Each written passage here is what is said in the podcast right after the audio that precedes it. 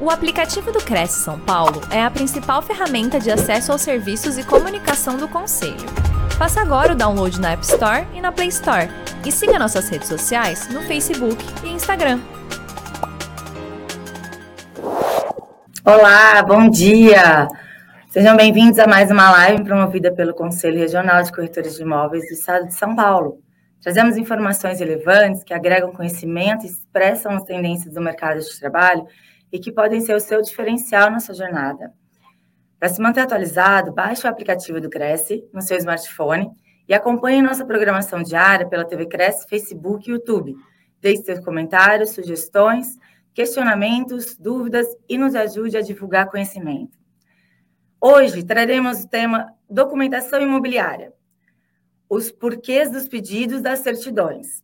A palestra vai abordar a necessidade da apresentação das certidões e de mais documentos, explicando o porquê dos pedidos, como, é, por exemplo, a necessidade de solicitar a certidão, né, por exemplo, de nascimento, de casamento, e de não confiar apenas na palavra, né? É bom ter uma prova. Quais os reflexos legais da não apresentação do documento e da, e da documentação não estar em ordem, inclusive em face à responsabilidade do corretor de imóveis. Quem vai apresentar a palestra é o Dr. Luiz Antônio Rocha. Ele é advogado há mais de 15 anos, é, com experiência no direito imobiliário, pós-graduado em direito imobiliário, professor de cursos preparatórios para o exame da ordem de São Paulo e palestrante do CRES também. Bom dia, doutor, tudo bem? Bom dia, Flávia. Bom dia, nossos amigos corretores e corretoras.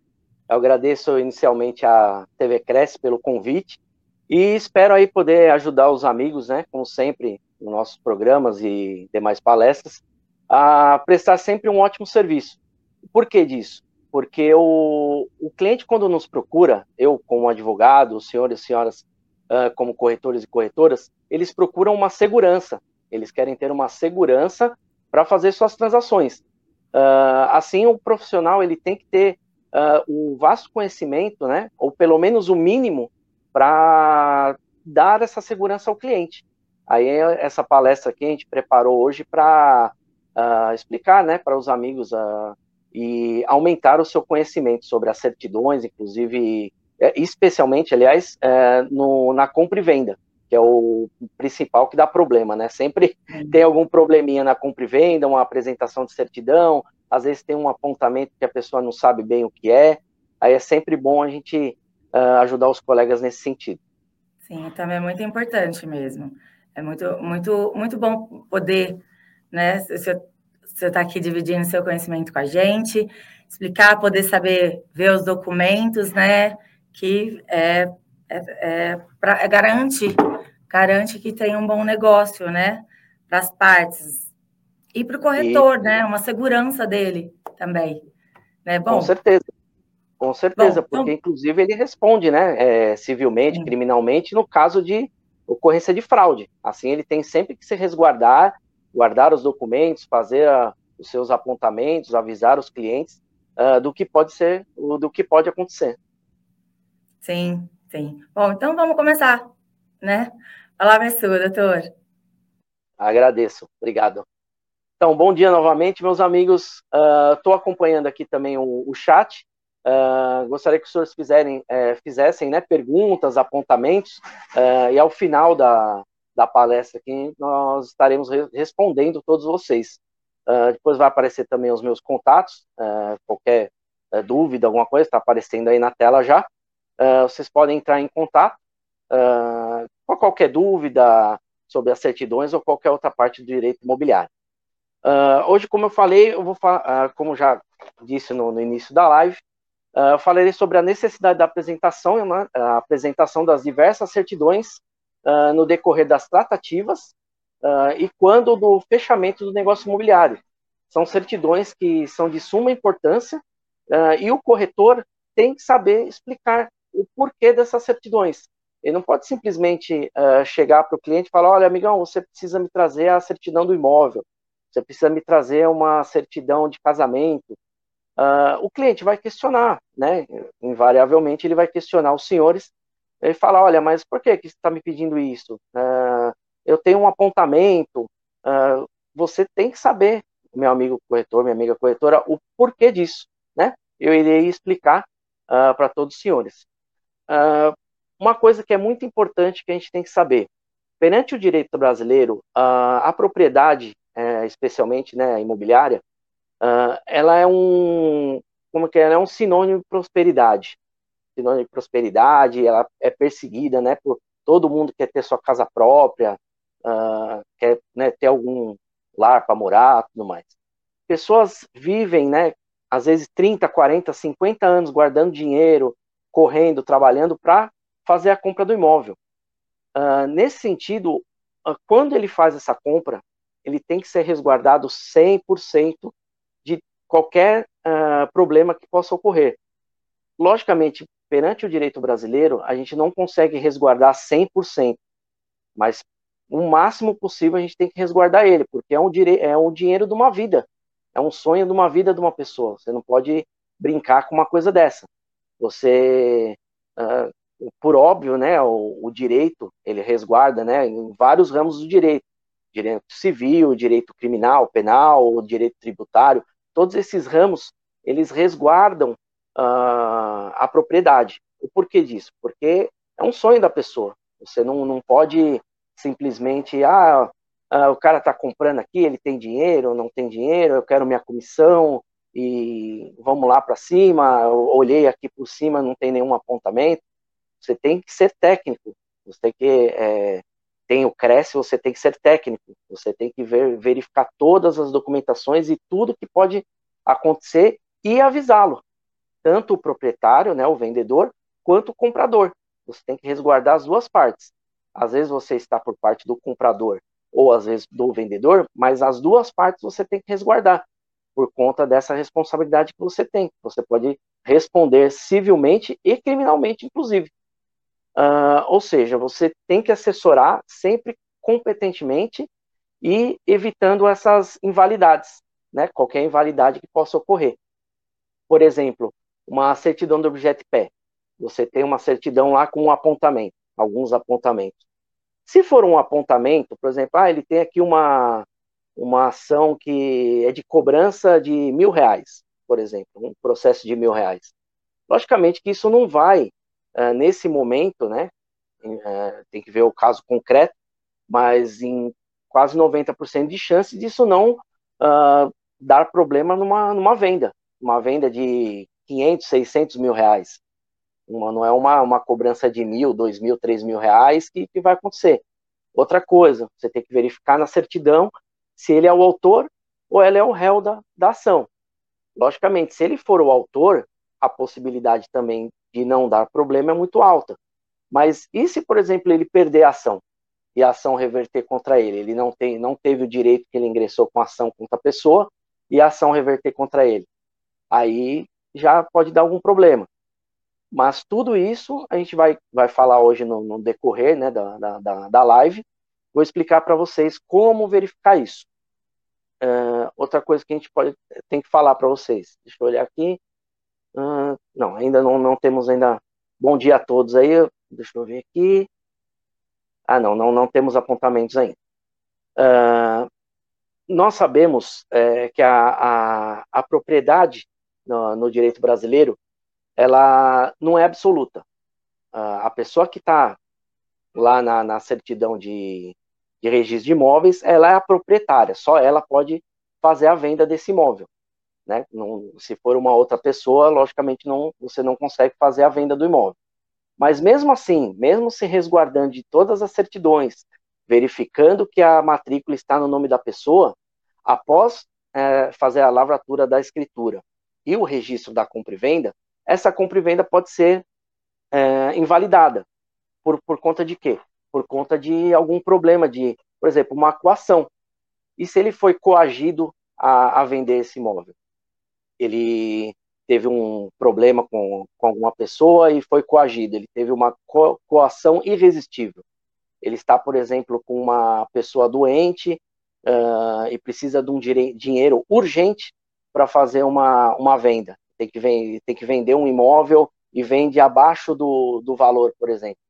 você como corretor já vai verificar essa situação, fala, pô, mas um imóvel que custa 600 mil, ele está vendendo por 300, pela metade do preço, por que isso? De repente é uma coação, uma coação irresistível, ele precisa do dinheiro urgente para pagar, uh, um, custear um, um, plano, um plano médico, alguma coisa médica da família, e aí ele vai vender, e depois ele pode, de repente, alegar isso, que foi uma coação, ele teve que e vender esse imóvel às pressas, ele pode, de repente, desfazer essa venda. Né? Você tem, nessa, nesses casos, é bom sempre pegar uma, uma declaração, uma declaração do vendedor, dizendo o porquê que ele está vendendo tão baixo. Outra coisa também que acontece, né, isso daí não, não é o tema hoje, mas as partes, é, as partes querem pactuar de passar a escritura por valor a menor. Isso também é outra coisa que o corretor tem que se né, abrir os olhos. Porque se acontecer alguma coisa no futuro, ele também responde. Porque como que ele sabe que um imóvel custa X e está sendo passado pela metade do X? Ele está burlando o fisco. E o corretor né, não, não pode deixar isso acontecer. Ou seja, é, ele responde, ele tem que ser bem, bem técnico nesse sentido, não pode deixar certas coisas acontecerem. Ah, vamos continuar aqui. Uh, logicamente, pelo, pelo tempo escasso né, que, a gente, que a gente tem aqui na, na, palestra, infelizmente a gente não vai conseguir abordar todos os tipos, todas as situações que podem ocorrer. Mas eu vou falar é, sobre casos até práticos e os principais que podem acontecer aí no, no, no direito, né, na compra e venda, no direito imobiliário. Globarei é a maioria. Nós vamos falar, uh, começar hoje pela, hoje não, vamos começar pela compra e venda uh, que é de certo um negócio mais passível de fraude, né? Hoje em dia, a gente sabe que a locação também é, pode ter fraude, tudo, mas a compra e venda é um é o que mais tem, tem fraudes, inclusive por conta. Se você fizer uma, uma pesquisa no Secov, né?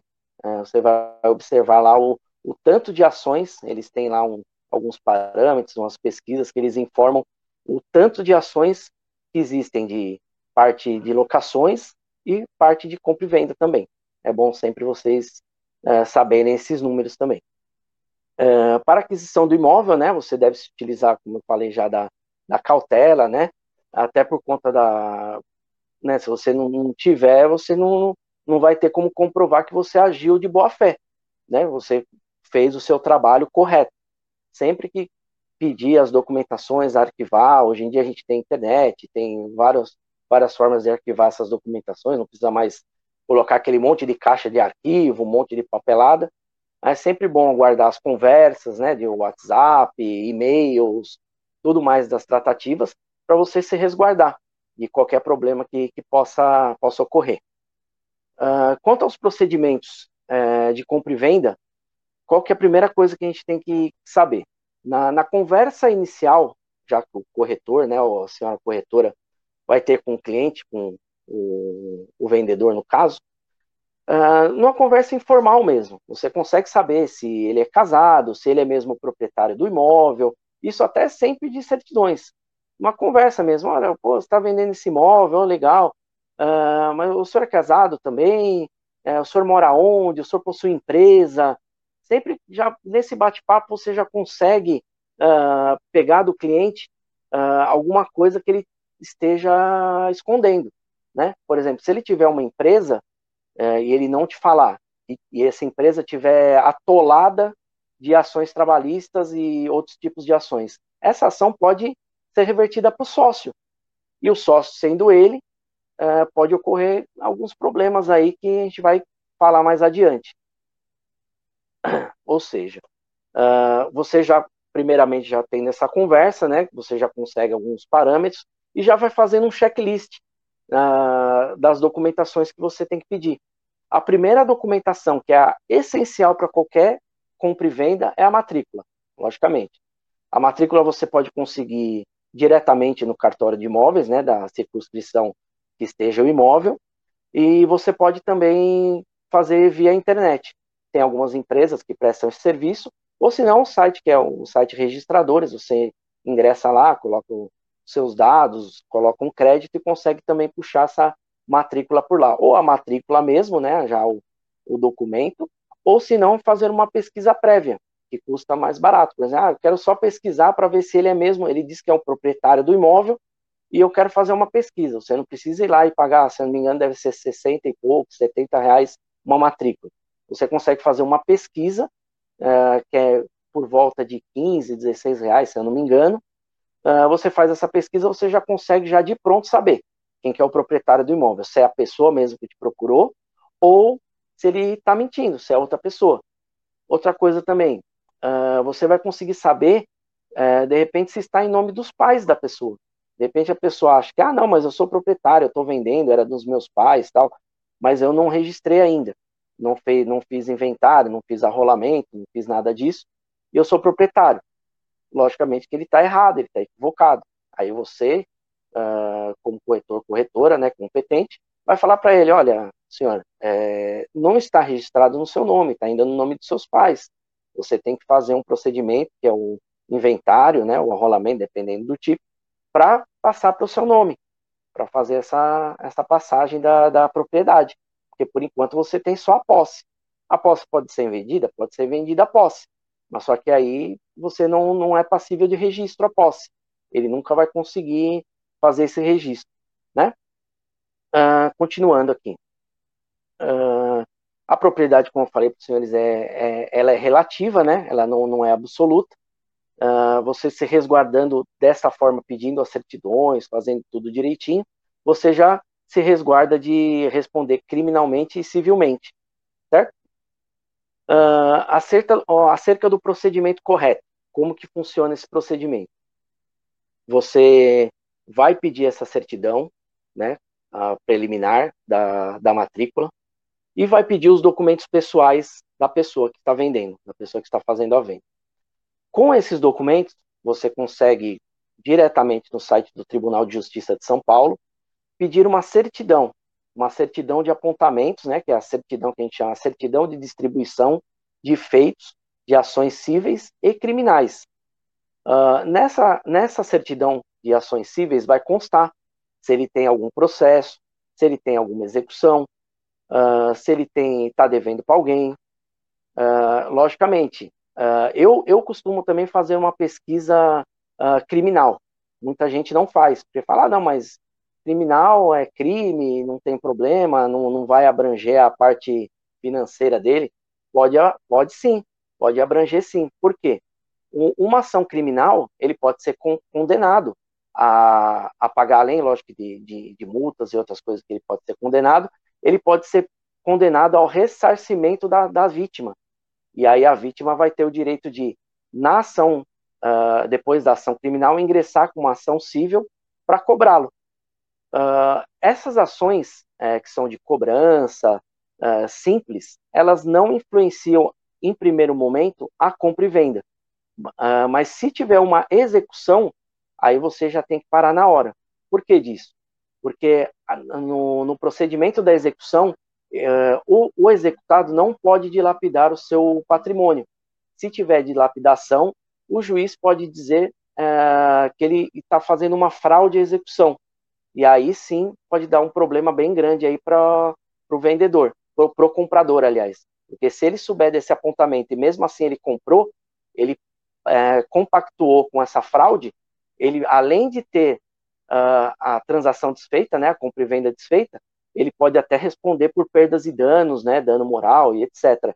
E, como eu falei desde o começo da live, o corretor também, porque ele que é o técnico, ele está dizendo para as pessoas, olha, comprador, está tudo certo, olha, vendedor, está tudo certo, vocês podem assinar. Uh, logicamente, uh, quando você pega toda essa documentação, faz análise, para depois fazer o pacto uh, preliminar, né, aquela promessa de compra e venda, essa documentação toda é enviada para o cartorário, para o cartório fazer a escritura. E esse cartorário também que responde civil e criminalmente no caso de fraude ou qualquer outro uh, delito, ele vai verificar toda essa documentação também. Se ele verificar que tem algum apontamento, alguma coisa errada, logicamente que ele vai barrar, ele não vai fazer escritura. Mas vai que ele não se atenta em alguma coisa lá e passa a escritura lavrada. É, pode, eu, eu não confio em outras pessoas, eu confio no meu trabalho. Como o senhor corretor, a senhora corretora também tem que confiar no seu trabalho. Não é simplesmente pegar as certidões, Ah, olhei aqui, não tem nada, tá tranquilo, uh, olhou por cima, não entrou nos apontamentos, nos processos que estão apontados na certidão, e manda embora e pronto. Né? Você tem que resguardar os seus clientes, porque o cliente que é seu cliente hoje, amanhã também vai ser seu cliente, depois vai ser o seu cliente. Uh, você vai ter uma rede de clientes, e sem um corretor que trabalha seriamente, lógico que os seus clientes vão apontar, falar, olha, esse corretor aqui ele é muito bom, ele me apontou aqui, eu ia fazer uma compra e venda e teve um apontamento tal, ele vai contar toda a história. Agora, se você, uh, o senhor corretor, senhora corretora, fizer alguma coisa errada, aí com certeza ele vai falar para outros clientes e para até quem ele não conhece. a gente sabe que brasileiro é assim, né? Quando ele é bem atendido no estabelecimento, ele fala para os amigos: olha, meu amigo, olha, eu fui no estabelecimento tal, fui bem atendido, uh, a comida é boa, tal, tudo bem. Agora, se ele for mal atendido, até se ele estiver passando na rua, encontrar uma pessoa qualquer que ele não conhece, ele vai falar: olha, não entra nesse lugar, não, que é ruim. Né? A gente sabe que brasileiro é assim. E não é, não, não tá errado, né? Tá certíssimo. Tem que sempre é, primar pelo melhor trabalho possível por conta disso também. Uh, depois dessa explanação, que, que eu vou falar para os senhores? Uh, vou continuar agora uh, a documentação. Vou falar sobre a documentação. Primeira coisa, a certidão, como eu já falei, da certidão de, de propriedade, e os documentos pessoais, né, seja do, do, do, comprador e do vendedor. Você tem que sempre verificar essas documentações, obviamente, mais pelo vendedor. Você vai ter que fazer esses, uh, essas pesquisas, você vai precisar do RG, CPF, comprovante de residência, comprovante de estado civil. O porquê disso? Comprovante de residência Uh, muita gente fala, ah, mas eu vou pedir o comprovante, eu sei que ele mora aqui em São Paulo, ele mora aqui no, no bairro, né? Ele tá sempre por aqui e tal. Mas e se, por exemplo, ele morar em outra comarca? Ele morar em outro estado? Ele mora em Minas Gerais, por exemplo, mas ele tem uma casa aqui em São Paulo também. Você tem que saber isso. Você tem que perguntar para ele, mas você mora só aqui em São Paulo? Você tem residência em outro local? Uh, se ele falar que não, tudo bem. Sempre mediante uma, uma ficha que ele vai preencher, uma assinatura, tudo bonitinho, para te resguardar. O porquê disso? Se ele morar, por exemplo, em Minas Gerais, que foi o exemplo que eu dei agora, ele pode ter apontamentos em Minas Gerais. Pensou se ele tem várias ações de execução em Minas Gerais? Uma hora vai chegar no patrimônio dele. Ele está delapidando aqui em São Paulo, ele está vendendo. Aí pode ser passível de, de quebra, né, da, da quebra desse contrato. Pode ser um, um ato né, que pode desfazer a, a compra e venda.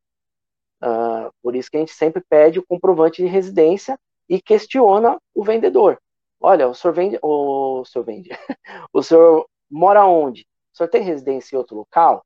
Me manda o comprovante de residência, que aí você já se resguarda. Uh, o comprovante de estado civil, por exemplo, na, na matrícula pode ser que ele esteja como solteiro. Tá lá, olha, fulano de tal, solteiro, documentação tal, XY, e morador aqui residente, é, residente em São Paulo. Tá ok. Mas só que depois que ele comprou esse imóvel, ele casou. Pode ser que, de repente, conforme o, o, o, tipo do casamento dele, né, que a gente chama o regime de casamento, ele possa ter que dividir com a esposa isso. E às vezes ele está vendendo, a esposa às vezes não sabe ou sabe também não sabe que tem direito, sei lá, tá? Você está lesando uma pessoa que não sabe dos seus direitos. Pode ser invalidada essa compra e venda? Isso é dificilmente, porque você vai falar, tá aqui, ó, ele mostrou aqui um comprovante que ele é, é solteiro, tal, beleza. Mas se ele mostrar que ele é casado, aí você tem que colocar a esposa dele no contrato também, por, por, por, conta dessa, dessa fraude, evidente fraude aí que pode pode acontecer. E da mesma forma, se o vendedor for pessoa jurídica. Se o vendedor for pessoa jurídica, além dos documentos da pessoa jurídica, os documentos dos sócios, né? Toda essa documentação, RG, CPF, comprovante de endereço, uh, da residência, saber onde é que eles moram, comprovante do, do Estado Civil e tudo mais, para não ter esse problema com, com vocês. Lembrando, inclusive, até esqueci de uma coisa na hora que eu falei da, da matrícula. Uh, às vezes a pessoa não tem a matrícula do imóvel. às vezes a pessoa tem um documento que se chama transcrição. Antes de 1973, uh, ah, não existia matrícula, com, como a gente sabe hoje, que tem matrícula bonitinha, todos os registros, averbações. Era uma transcrição, era um livro que a pessoa simplesmente ia anotando direto, não tinha divisão nenhuma, só simplesmente vai lá, abre o livro, escreve uma linha, olha, a pessoa vendeu, tal. Nesses casos, inclusive documentações muito antigas, às vezes não tem nem a documentação de quem era o dono, tem só lá o nome e um CPF, o um nome e um RG. Uh, ah, isso dificulta um pouco. Lógico que não, não vai invalidar a venda. Se a pessoa só tem a transcrição, a única coisa que você tem que fazer é se resguardar mais ainda. Porque se é uma transcrição de 1973, mais de 40 anos, tem que verificar se as confrontações, as confrontações não, a, a área que está no imóvel ainda é a mesma. E lá vai estar escrito, ah, ele tem uh, X metros de frente, X metros de, de fundo do lado direito, do lado esquerdo, e no fundo X metros. X metros de comprimento, que vai dar X metros quadrados. Mas só que 40 anos atrás, até hoje, pode ser que tenha sido construída alguma coisa, pode ser modificado, pode ser que encurtou o terreno, de repente teve alguma invasão, alguma coisa nesse meio tempo e o terreno diminuiu ou aumentou. Quer dizer, você tem que se resguardar. Quando é transcrição, a, o resguardo é, é o máximo possível. Tem que verificar. Depois, logo em seguida, aqui eu vou falar também das certidões dos, imó do, dos imóveis, né? Que nós temos que pedir. Uma das certidões é a certidão junto à prefeitura, que vai mostrar toda a área do imóvel. Aí essa área confrontando com a matrícula ou a transcrição tem que bater, porque se não bater também pode dar algum problema. Uh, a pessoa está comprando um imóvel e depois ela vai ter que ir lá na, na prefeitura, pagar engenheiro, agrimensor, né, dependendo se for terreno e tudo mais, para fazer essa, essa, essas modificações e deixar tudo, tudo redondinho, tudo ok. Beleza? Uh, bom, com essa documentação na mão, como eu falei, vai pedir a, as certidões né, da, da, pessoa, uh, da pessoa que está vendendo. E, e com a, a, matrícula, lógico, você vai, já vai verificar o documento pessoal da pessoa e o que está na matrícula. Uh, há um tempo atrás, uh, um cliente me procurou, né, um, um corretor, falou, oh, doutor, estou com um problema aqui, que a, já estou para lavrar a escritura e tudo mais, mas só que o, a pessoa que está na matrícula, ela se chama. Vou falar meu nome, lógico, não vou falar o nome da pessoa, como se fosse eu, Luiz Antônio Rocha. E ele me mostrou aqui um documento também, um RG, era uma carteira de, de motorista, inclusive, uma CNH, escrito Luiz Antônio Rocha. Mas só que os documentos não batiam. O RG estava diferente e o CPF estava diferente. Ou seja, era uma pessoa que era homônimo, nós chamamos, né, que tem o mesmo nome, uh, a pessoa homônimo que estava tentando vender um imóvel em nome de outro. é, são coisas que acontecem, por isso que a gente tem que sempre que resguardar. Uh, outra coisa, uh, o estado civil, já falei, né? Verificar como é que está a situação. Se a pessoa tá, uh, foi uh, separou, já foi averbada, já pegou a carta de sentença e levou no, no, no registro de imóveis para fazer esse, esse registro, essa averbação, né? Uh, verificar também usufruto. Nessa documentação você vai verificar se tem usufruto no imóvel. Ah, mas a pessoa faleceu, estava usufruto da mãe, do pai da pessoa. A pessoa faleceu. É só pegar a certidão de óbito, levar no cartório de imóveis e fazer a averbação da, do falecimento. O usufruto já cai no mesmo momento. Ou seja, já é tranquilo também. E uma coisa muito importante: com os documentos na mão, você vai estar tá lá, é, o RG da pessoa, vai estar tá lá a filiação, o nome do pai e o nome da mãe da pessoa. Na matrícula vai estar tá grafado de quem que essa pessoa que está te vendendo o imóvel, de quem que ele comprou. Se ele comprou dos pais, também você tem que se resguardar muito, porque se ele tiver irmãos, tiver outros parentes, uh, pode ser invalidado isso, porque ele ele tem que ter a anuência dos outros herdeiros para comprar um imóvel do pai e da mãe. Eu não posso simplesmente chegar pro, pro meu pai e falar, oh, pai, eu vou comprar o seu imóvel, sendo que eu tenho três, quatro irmãos. Eu tenho que ter a anuência dos irmãos. Por quê? Porque isso aí é herança. Eu estou Eu posso, posso estar antecipando uma herança. Posso fazer um contrato uh, fraudulento, pode ser que seja fraudulento, e não teve nem transferência de dinheiro nem nada, mas eu estou lesando os outros herdeiros, estou lesando meus irmãos. Assim você tem que verificar de quem que ele comprou. Se tiver apontado lá, pô, eu estou aqui no RG, eu estou vendo aqui que é o pai e a mãe dele, ele comprou dos pais. Ah, será que tem, teve anuência dos irmãos? Aí, na, numa conversa informal, você pode conseguir essa informação. Chegar para o cliente e falar: Ó, oh, beleza, ô Fulano, tudo bem? Ah, então, você tem algum irmão? Pô, eu conheço uma pessoa que parece com você. Você tem algum irmão, alguma irmã? Assim você já, de repente, ele fala: Não, não tenho irmão. Ah, eu tenho irmão, sim. Aí você já fica de sobreaviso. Tudo mediante declaração. Você vai ter que chamá-lo e falar: Olha, ah, você comprou do, dos seus pais. É, seu irmão deu anuência disso? Porque aqui no, no registro não está dizendo que teve anuência. Me mostra a escritura que foi feita. Na escritura vai ter que constar que os irmãos uh, deram anuência à compra e venda para não dar nenhum problema para vocês. Tá ok? Uh, outra coisa também que precisa verificar uh, com a matrícula. a matrícula, ela vai, né, invariavelmente, vão, vão ter vários apontamentos na matrícula. Vai estar tá lá o primeiro registro, que vai estar lá, olha, o imóvel é situado na rua tal, uh, no número tal, ela tem a metragem X, tem X metros quadrados. Uh, se for um imóvel em condomínio, né, um apartamento, ah, ela dá direito a uma, ao uso de uma garagem, tudo mais, tudo bonitinho. Beleza. Após isso, vai estar lá quem é o proprietário, quem foi que ergueu aquele imóvel. É a construtora XY, uh, é a pessoa que, que construiu, que abriu a matrícula, tudo mais. Após isso, vão estar tá lá. A pessoa vendeu para outra pessoa, a pessoa fez um financiamento, vai estar tá lá gravado na, na matrícula. Se tiver um financiamento não quitado, também é outra coisa que você tem que questionar também o vendedor. Olha, tem um, um financiamento aqui que não está quitado. O senhor tem a carta de quitação? O que foi que aconteceu? Por que, que o senhor não tem? Aí ele vai te falar, olha, uh, por exemplo, também um outro caso que eu tive há um tempo atrás a pessoa tem a, a escritura, tem não, não registrou a escritura, tem a quitação, tem tudo, mas só que simplesmente não fez o registro. Aí ela mostrou para mim, né? Ah, tá aqui, ó, a documentação tá tudo aqui. Ah, então beleza. No momento que se ingressa com essa documentação da, da compra e venda agora, você consegue ingressar com a anterior. Vai fazer um, primeiro um registro, passando para o nome do vendedor, e depois do vendedor para o comprador vai fazer a mesma, mesma sequência.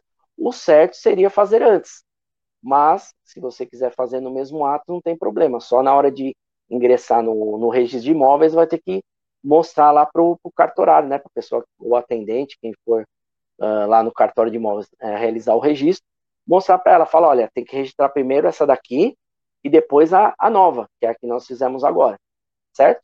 É sempre na, na mesma uh, na mesma sequência, né?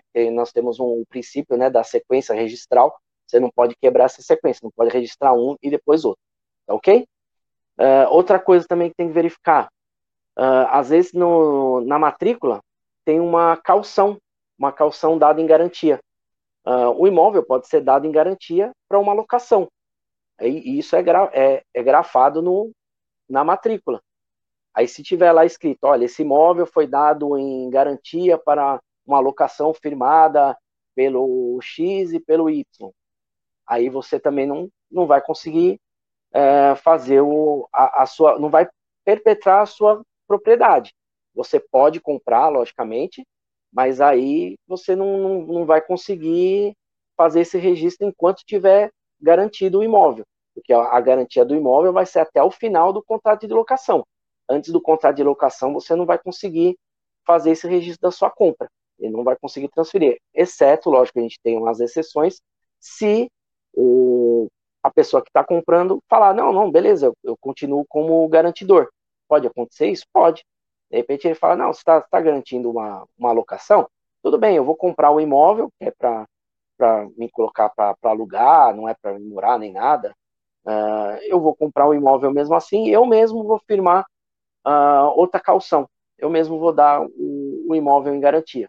Pode ser feito? Pode. É temerário? É temerário, né? Porque ninguém que vai comprar um imóvel já vai dar em, em garantia, né? É, dificilmente pode acontecer, mas que pode, pode, né? O, o direito resguarda as partes aí pactuar nesse sentido.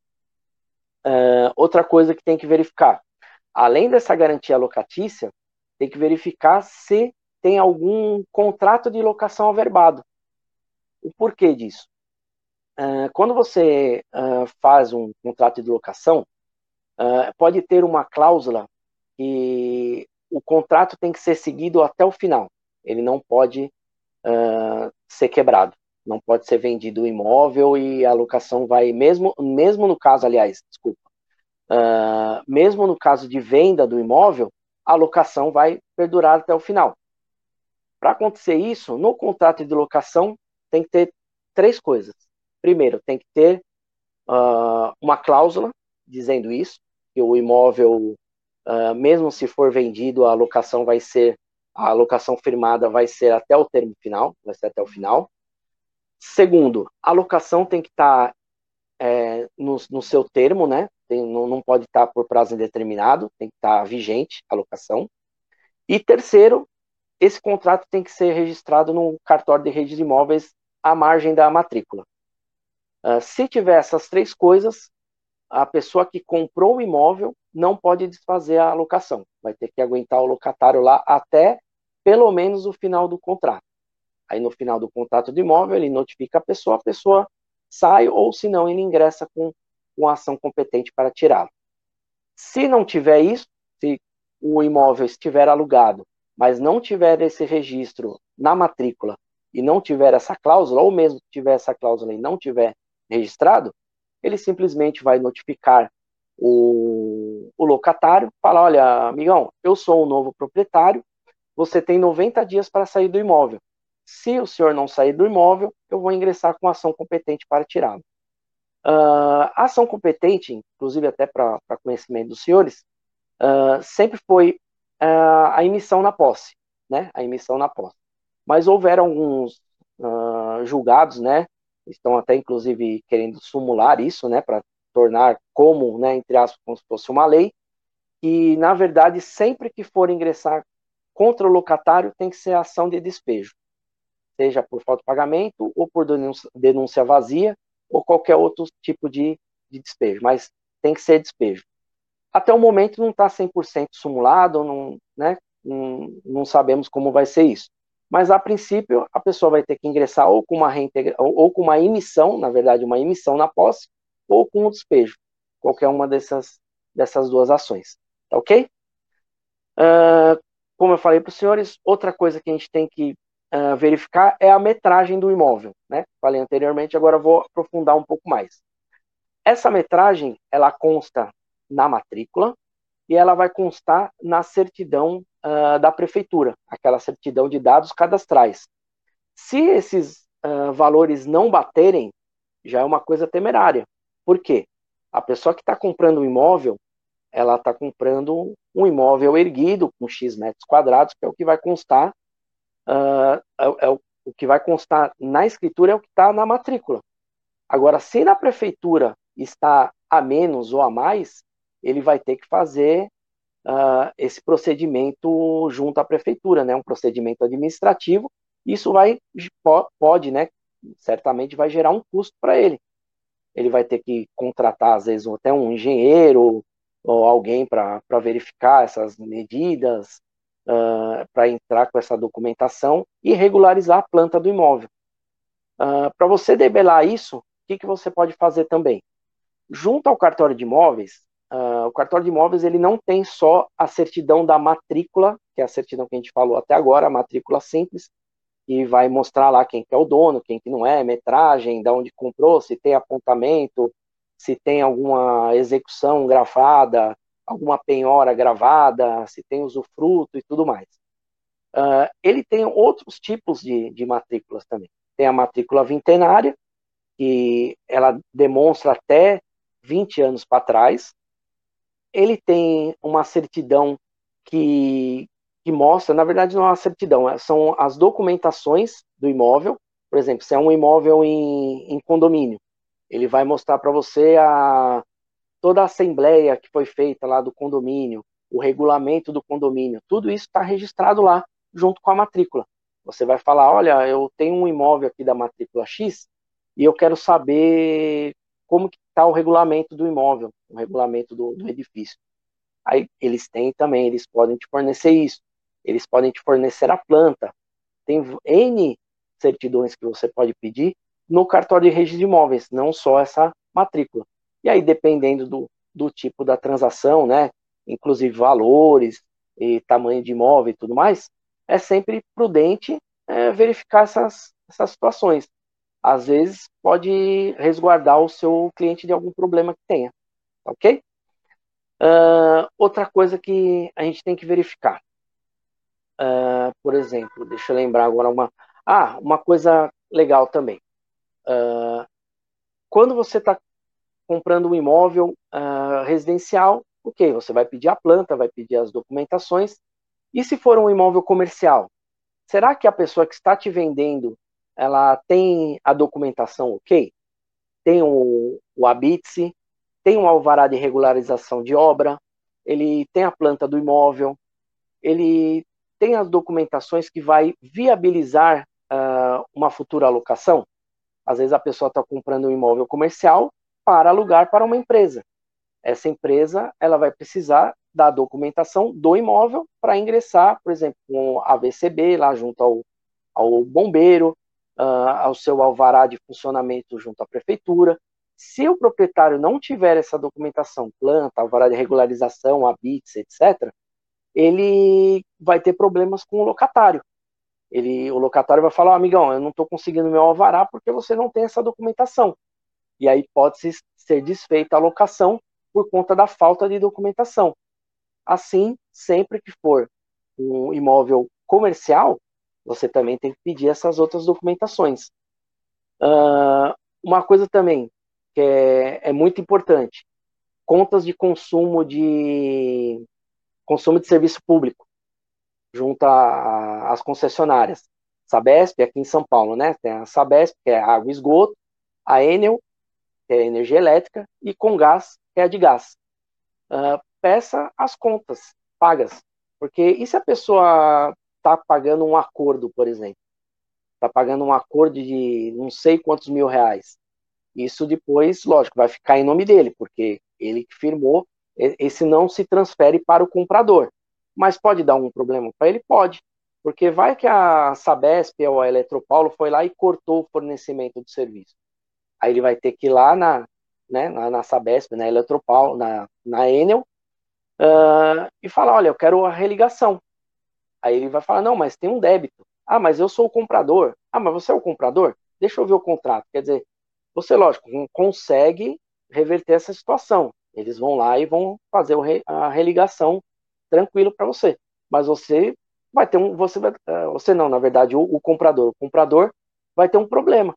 E aí ele vai falar, pô, corretor, você não viu isso daqui? Não viu que tinha débito? Pô, cheguei lá, estava cortado, eu tive que ir lá, tive um problema. Pô, consegui resolver? Consegui, porque lógico que vai conseguir. Mas só que você vai dar um problema a mais pro, pro seu cliente, que a gente não, não quer, né?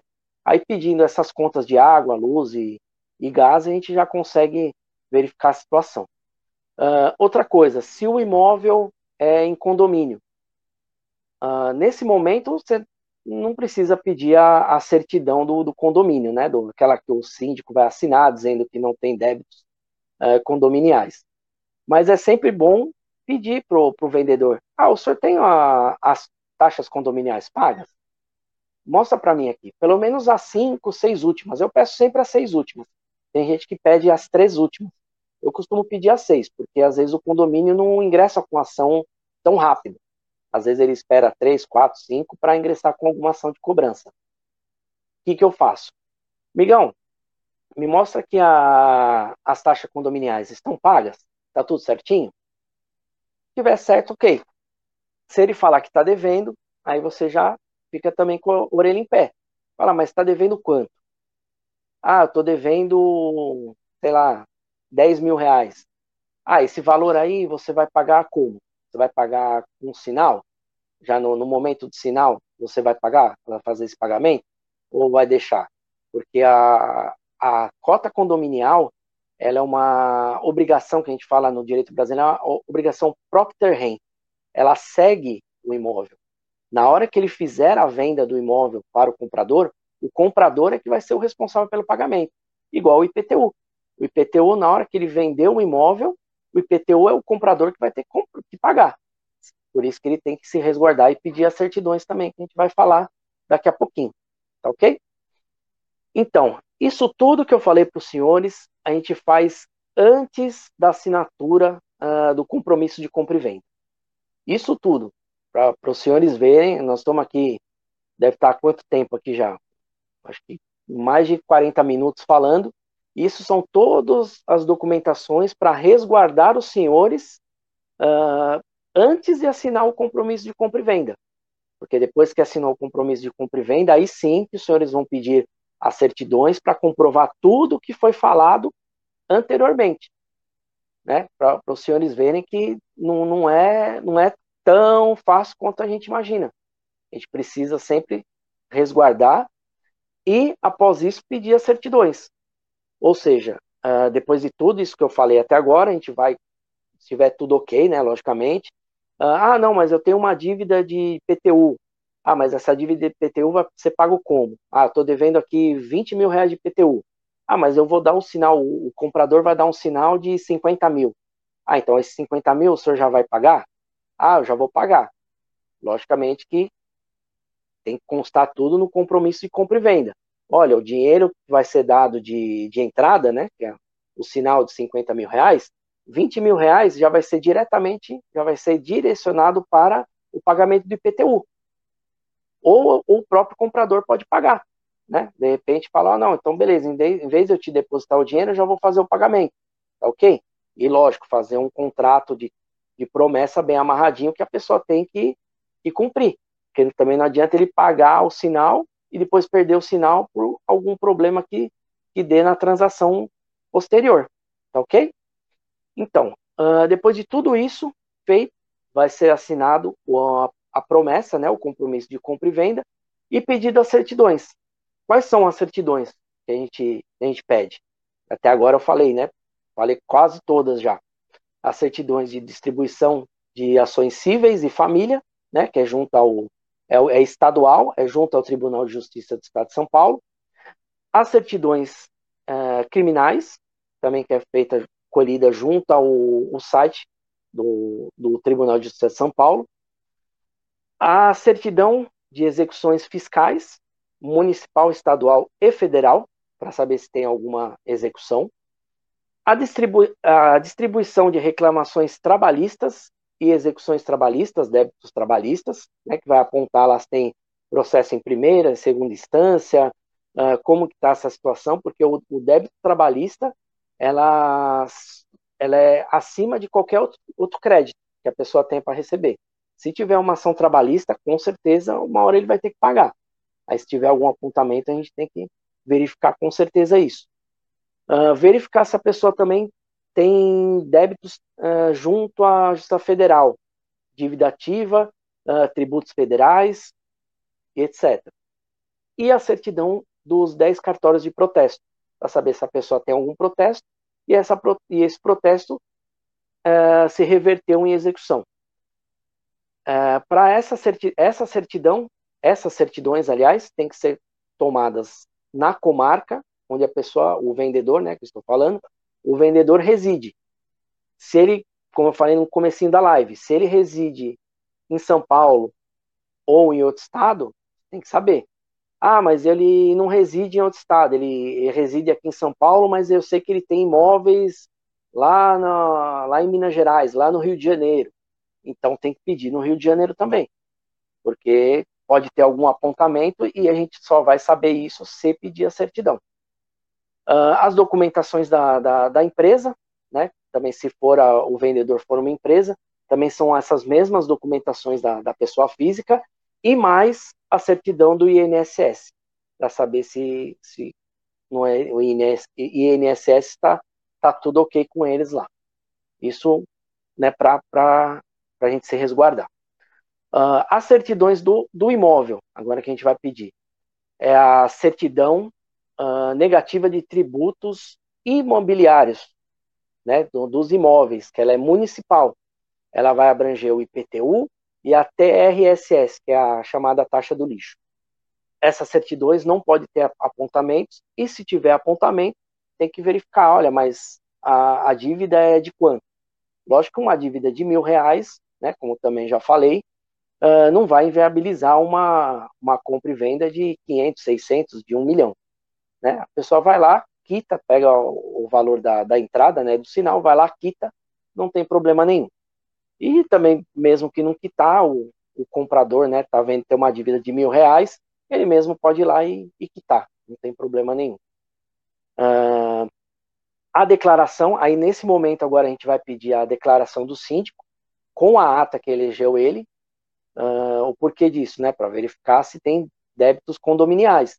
Se tiver débitos condominiais, a mesma coisa que o PTU. Verificar qual o valor, se vai inviabilizar não a venda, se o, o comprador pode fazer essa quitação, aí o caso concreto a gente vai, vai verificar, certo? A certidão de dados cadastrais, que já foi pedida antes, a gente tem que pedir novamente.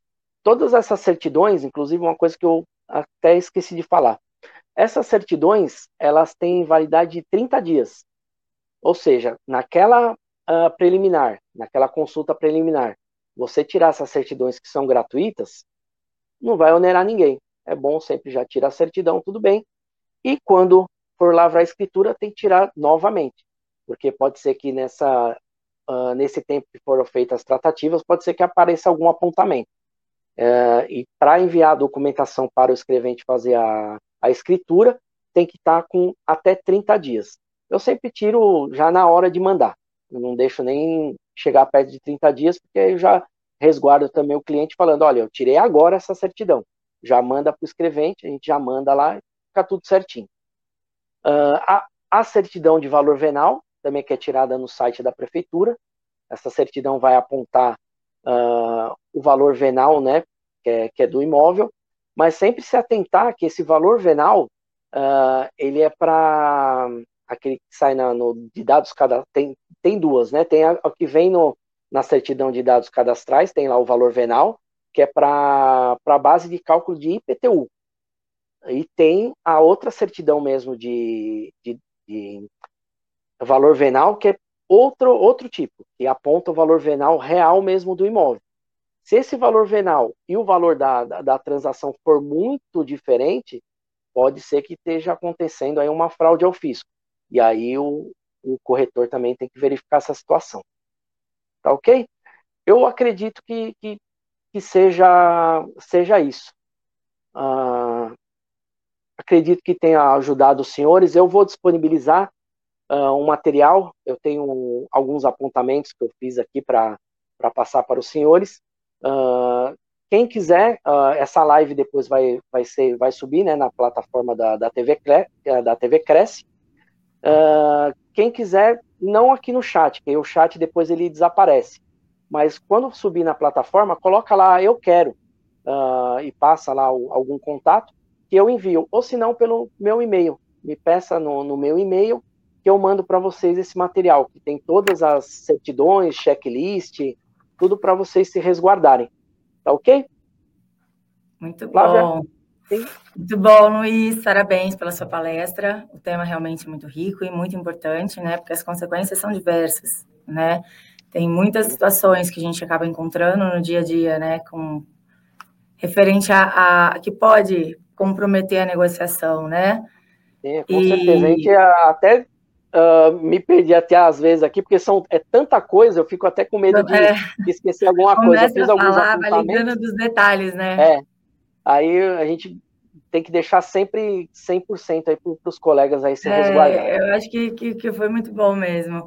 Bom, queria te agradecer, né, em nome da nossa diretoria aqui do Cresce e do presidente, do José Augusto Viana Neto. Obrigada pela sua presença, por dividir seu tempo com a gente. Aqui, pelo, né, pelo que eu vi aqui, não, não, não tiveram tantas dúvidas, né? Acho que o pessoal conseguiu entender bastante, né? Acho que foi bacana. Eu vou te fazer algumas perguntas, ó. É, só para deixar claro, né?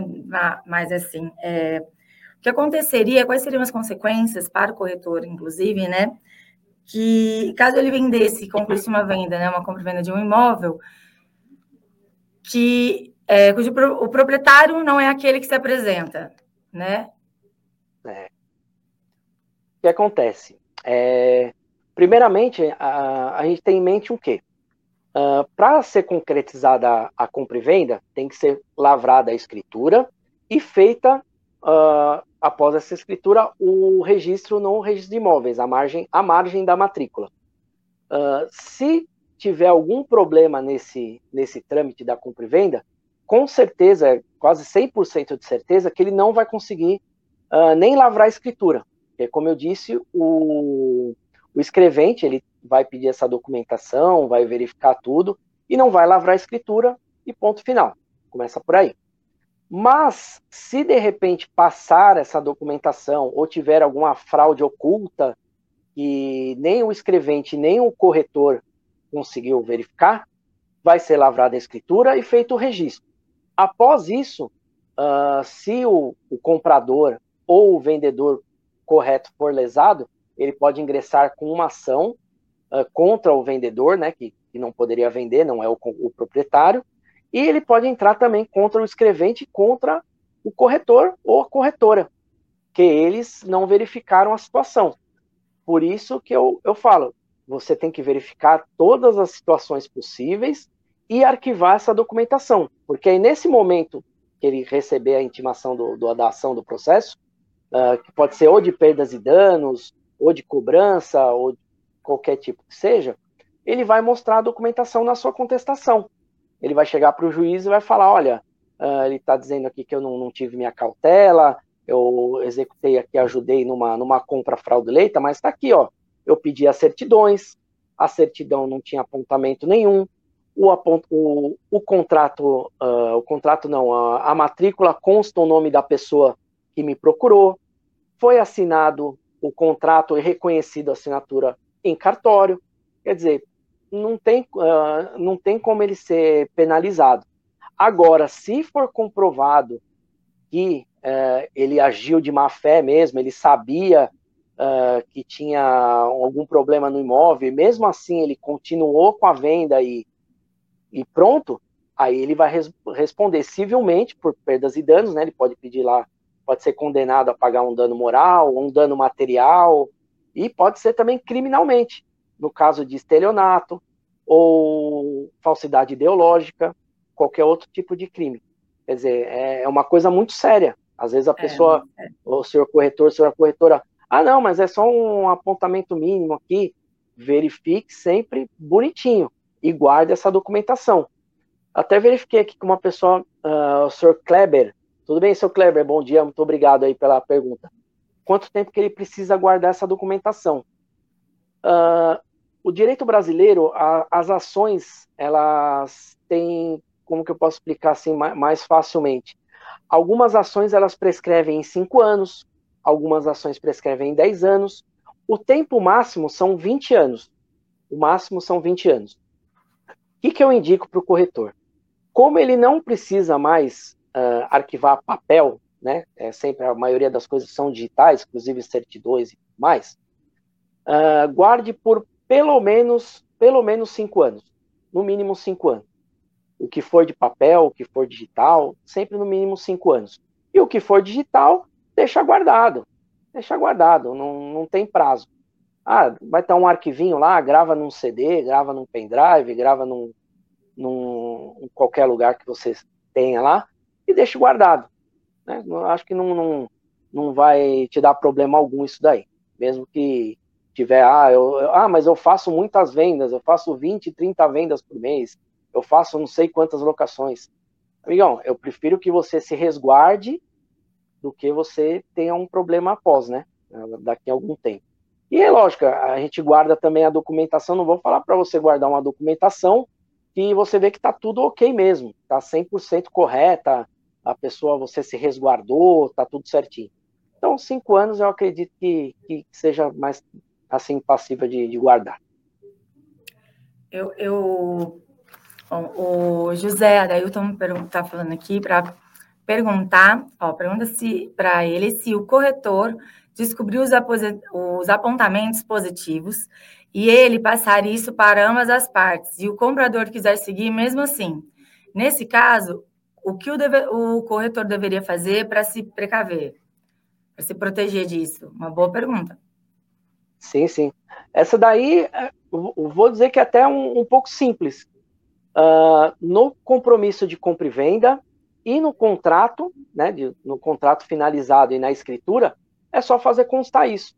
Olha, uh, na escritura vai estar escrito: o vendedor, uh, aliás, o comprador, neste ato, declara que tem ciência do apontamento uh, de IPTU no valor de 15 mil reais, uh, que está em nome do imóvel, e mesmo assim quer expressa a sua vontade de concretizar a venda, e pronto, ponto final. Ele já se resguardou, porque aí o, o comprador já está dizendo que ele tem ciência, quer dizer, ele foi avisado, e mesmo assim ele quer concretizar. Aí concretizou a venda, esses 10 mil que seja IPTU, taxa condominial, alguma coisa que tenha, ele já vai, vai arcar com, com o valor dele mesmo. Diferente do se tiver incertidão. Por exemplo, tem um apontamento lá, uma, uma ação de cobrança em nome do vendedor. Aí ele vai declarar também que tem ciência da, da declaração do vendedor, tal, tal, tal, tal. Se for uma ação de cobrança simples, provavelmente a escritura vai ser lavrada. Se for uma ação de execução, não vai ser lavrada a escritura. O escrevente não lavra. Aí assim já resguarda também o, o senhor corretor, senhora corretora.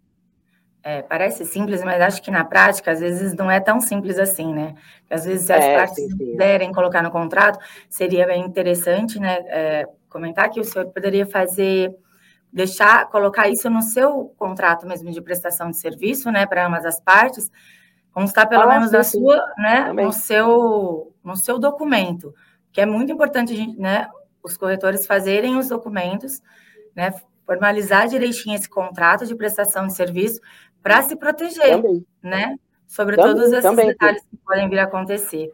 E o que eu Sim. tinha comentado também, que eu acho importante falar, sobre a, a importância da, da, da, documentação, da matrícula, tudo, estar atualizada, né? Porque, às vezes, pega, às vezes o, o corretor não se atém nisso, ou não, não prestou atenção, esqueceu, enfim, e pega um documento e uma matrícula antiga, né, que passaram-se coisas e acaba ah, fazendo uma negociação sobre um, num, de uma realidade que não é a que corresponde, né? E aí compromete, sim, né, o todo, as partes, Bom, né? Já vi muitas vezes acontecer, sabe? E por isso que eu te perguntei, já até acabou, acabou vendendo um, um, um imóvel, pegou um documento antigo, já não viu o que tinha passado, não tinha ninguém e acabou acontecendo, sabe? Tem, acontece, tem algumas coisas que são complicadas. Ah, não, com certeza, tem que ser sempre, sempre atualizada, sempre, é. já naquele momento preliminar, né, fazer aquelas pesquisas. Nisso, sim. sim, tem que ser tudo atualizado. Se ele chegar com uma, uma pasta de documentos disso. lá, tudo antigo, pode falar, é. não, temos que pedir tudo, tudo novo. E é tudo é. fora a matrícula e a certidão do, dos 10 cartórios de protesto, que se eu não me engano, uh, tem, tem um, se eu não me engano, não, tem um custo um pouco elevado, uh, as outras são todas gratuitas. Quer dizer, é entrar no, no, site em meia hora, 40 minutos, puxa todas as certidões atualizadas e um é, abraço. Às vezes o, o proprietário não quer dar, as partes não quer dar, mas é essencial, tem que é. explicar para o seu cliente o porquê isso é importante, né, para todas as partes. E uma coisa que eu ia comentar também é a respeito do, do por exemplo, tem uma, uma, um imóvel, né, passou para três herdeiros. E um deles tem, tem problemas, tipo, né, pessoal, falando, hora que você tira certidões, né, das partes. O imóvel está tudo bem, mas quanto a eles, um deles tem algum problema. Como é que pode fazer para regularizar isso, para concluir essa venda? Um deles está com dívida, um deles tem dívida trabalhista, tudo. Pode comprometer o todo? Como que podem fazer? É assim, sim, com certeza. Uh, comprometer, dependendo do tipo de ação, uh, não vai comprometer, uh, na maioria das vezes, não vai comprometer o todo do, do imóvel. Porque se ele tem, por exemplo, um terço, ele vai responder pelo um terço. Mas só que aí vem aquele negócio. Se a pessoa está comprando um imóvel, ele está comprando 100% do imóvel. E se ele tiver um terço penhorado e esse um terço for para leilão e outra pessoa comprar? Quer dizer, é, já é, vai seguir um problema altíssimo. altíssimo. Quer dizer, se tiver ação de execução ou qualquer, último, ou qualquer tipo de processo em nome de qualquer, pode ter 10 donos, 5 donos, quantos donos for, tem que pedir de todo mundo. Porque sendo um décimo, um terço ou metade, ou o que for, tudo vai ser, uh, pode gerar esse problema. Porque mesmo que, ah, não, mas ele só tem um décimo do, do imóvel. E esse um décimo pode ser penhorado e esse um décimo pode ser arrematado num leilão por outra pessoa. Aí você vai ser. É, vai ter um condomínio com uma pessoa é, que você nem sabe quem é e você concretizou uma venda sabendo que tinha um apontamento. Quer dizer, aí o proprietário, o, o, novo é? proprietário, o adquirente, vai vir em cima com os três pés, né? Não é nem dois, vão vir com três pés no peito do corretor. Sim, Sim, é. Aí, se no caso, ou os outros dois herdeiros compram parte dele, regularize, e eles que tenham, né, se isso, responsabilizam, é né, para regularizar, para concluir para o terceiro, né? Sim, sim, a melhor forma é essa mesmo. É fazer essa parte aqui. Mas também é aquilo. Uh, se a pessoa já tem execução, já tem problemas, os outros herdeiros provavelmente não vão conseguir é, pegar para si a parte dessa pessoa que está sendo executada, até por conta de fraude de execução, né? É. Tem isso também. Tem Quer dizer, também. tem que verificar. O, é, tem que verificar. Quanto mais a gente conversa, mais vão aparecendo. Quanto mais né? mexe, mais vem, né? Quanto mais mexe, mais tem. Com certeza. Ai, meu Deus. Quanto mais mexe, mais tem. É, verdade. É, o Cláudio comentou, comentou aqui que lá Santos, mas tem outros lugares também, né? Que tem a questão do Laudêmio também, que também. Ah, é, é Laudêmio, tudo é. É, isso a gente, uh, como no, a nossa atuação mais aqui em São Paulo, né, na capital, a gente fala mais da capital, mas lógico, tem essas partes é. de Laudeme, tem que verificar também aquelas concessões, né, que tem da, da Marinha, tudo mais, essa parte eu já uh, não entro nem muito no mérito, porque uma, uma, uma vez só, outra vez eu só assessorei um colega, eu não, não, mexo muito com isso, né, não, não sei como é que funciona, mas eu sei que tem outras certidões e coisa de marinha, nossa, aí é, pro, pro é, litoral é pior ainda. Né? Tanto, tanto é. que tem muitos imóveis lá que eles só fazem as transferências de posse, né? Não tem nem propriedade. São só transferências de posse de um para outro, de é. um para outro, para outro, e não tem a propriedade registrada. É, aí lembrei da a transcrição também, né? A transcrição, a matrícula também é a, as diferenças realmente, uma, várias, várias coisas que a gente poderia, né, falar sim, que ficaria sim. o dia inteiro falando sobre várias, várias situações que teria para ah, trazer, ah, né? Certeza. É um assunto com muito certeza. rico mesmo, muito bom, bom é. ter estar aqui com a gente para passar. Bom, eu vou ver. Deixa eu ver aqui. Vou falar um oi para todo mundo, né? Comentar aqui todo mundo que nos está nos acompanhando, né? O Alessandro, Alessandro Clauber, né? Bom dia, né? Estava na expectativa, né? No comecinho da, da manhã. Foi o primeiro que mandou mensagem é, de Mogi Guaçu. Bom dia, Alessandro. A Digenane Oliveira, bom dia. Edson Teodoro da Silva. O Henrique Luciano, também desejo um dia a todos. O Edson Teodoro da Silva, que é corretor de imóveis em Osasco. O Cláudio, Go... Cláudio Costa, né? Good Vibes. Rodrigo Benedito, de Curitiba. Raíssa. Oh, Curitiba, hein? É, Raíssa, o Ronaldo, Félix. A Diginane Oliveira, ela é de Vinhedo. O Evoque Conceito Imobiliário também, bom dia. Diretamente de Pomerode, de Santa Catarina, também. É, Luiz Antônio Venâncio. O Alan Nóbrega, também bom dia. E Deus abençoe a todos. Amém. O Ronaldo Félix está assisti nos assistindo de Caraguatatuba, Walter Costa, que é de Fortaleza, a Camila Madeira, Aline Marques, o Dermo Ognibene, é isso? Falei certo? Não falei? Desculpa. É, corretor de Rio de Janeiro. Também a Sônia Aparecida, Cecílio também está nos acompanhando. É, o José fez um comentário aqui falar das certidões, também acabou falando, mas né, também tem. Tá tudo certo aqui. E, bom, Vive em Foco também comentou que a resposta foi pertinente. A Rosana Furtado, que comentou que ela quer o seu material, né? Que você vai deixar, vai estar disponível. Ah, Rosana, depois. E, bom, e é isso. O Kleber que fez a pergunta, né? Certo. Eu tenho só. Bom, Cláudio Exato, né, que comentou, e a Cristina Santana comentou agora, muito bom, bastante rica essa live, a, as informações. É, tem só mais um apontamento bem rapidinho, Flávia. Uh, essa, essas questões que eu falei para os senhores é, na live são todas questões é, jurídicas, né? As questões certidão, resguardo e tudo mais. Nós é, também não podemos esquecer as questões subjetivas e a comercial também. É, é, por exemplo, o, o, corretor também não. Uh, a gente sabe aqui na né, a população brasileira é regionalista. Pelo menos aqui em São Paulo eu observo isso. É regionalista em que sentido? A pessoa que mora, por exemplo, ah, eu moro na, na Moca, eu moro no Tatuapé, a pessoa não, não costuma mudar muito de bairro. Às vezes, é lógico, tem pessoas que gostam de mudar, mas na maioria das vezes ela fica no bairro. Ah, eu moro na Zona Norte, eu moro na Zona Leste, eu moro na Zona Oeste fica sempre na região e já conhece a região da onde vai comprar o imóvel.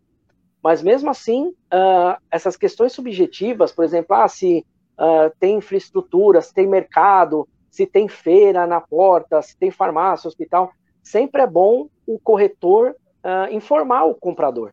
Chegar para o comprador, olha, o senhor quer comprar esse imóvel tal, mas olha, tem uma feira aqui, olha, e, e exaltar o que tem no entorno do imóvel, né? Isso aí é uma parte mais comercial, né?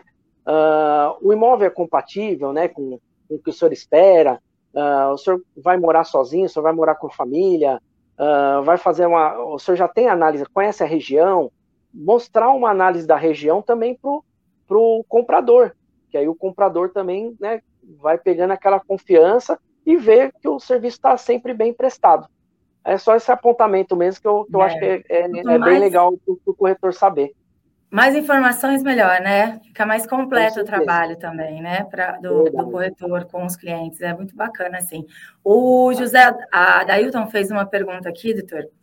Ó, é. O corretor que contrata o advogado para ajudar ele com toda a documentação. Se por acaso acontecer uma falha na análise dos documentos, qual é a responsabilidade do advogado nesse caso também? Com certeza, ele vai responder também. Uh, se o senhor corretor, senhora corretora, uh, tem uma parceria com o um advogado, tem um contrato, é sempre bom, a gente sempre fala, tenha contrato escrito, seja com o comprador, com o vendedor, com o advogado que está te auxiliando, sempre tenha o contrato escrito. Porque nesse caso, se o senhor corretor, senhora corretora, verificar a documentação e passar para um advogado, o advogado também não fizer apontamento nenhum e depois ter algum problema, ele também responde, porque ele deu uma informação, inclusive, não, não tem nem como, né? É, se ele é o, o, técnico na parte dessa transação e prestou uma informação equivocada, ele também responde. Responde junto com o corretor. Sim. É. é isso mesmo. Bom, então vamos por aqui, né? Vamos parar por aqui. Já deu nosso tempinho também hoje, né, Luiz? Ah, muito, muito uma, uma hora hoje. É, bom, vamos falar do tema também da, da, Comentando aqui, pessoal, vocês estão nos acompanhando. O tema da live de hoje à noite também, tá? Às 20 horas. Se quiserem, é o vendedor outline. É, como se tornar um profissional fora da curva em vendas e se destacar no, no cenário pós-pandemia, com o Cadu Pimentel. Então, se quiser também, nos acompanhem à noite, mais uma. E é isso. Estamos. Vamos, vamos parar por aqui, né, doutor? Obrigada, viu, novamente. Te agradeço de novo e te parabenizo pela sua apresentação. Obrigada a todos que nos acompanharam, estar aqui com a gente.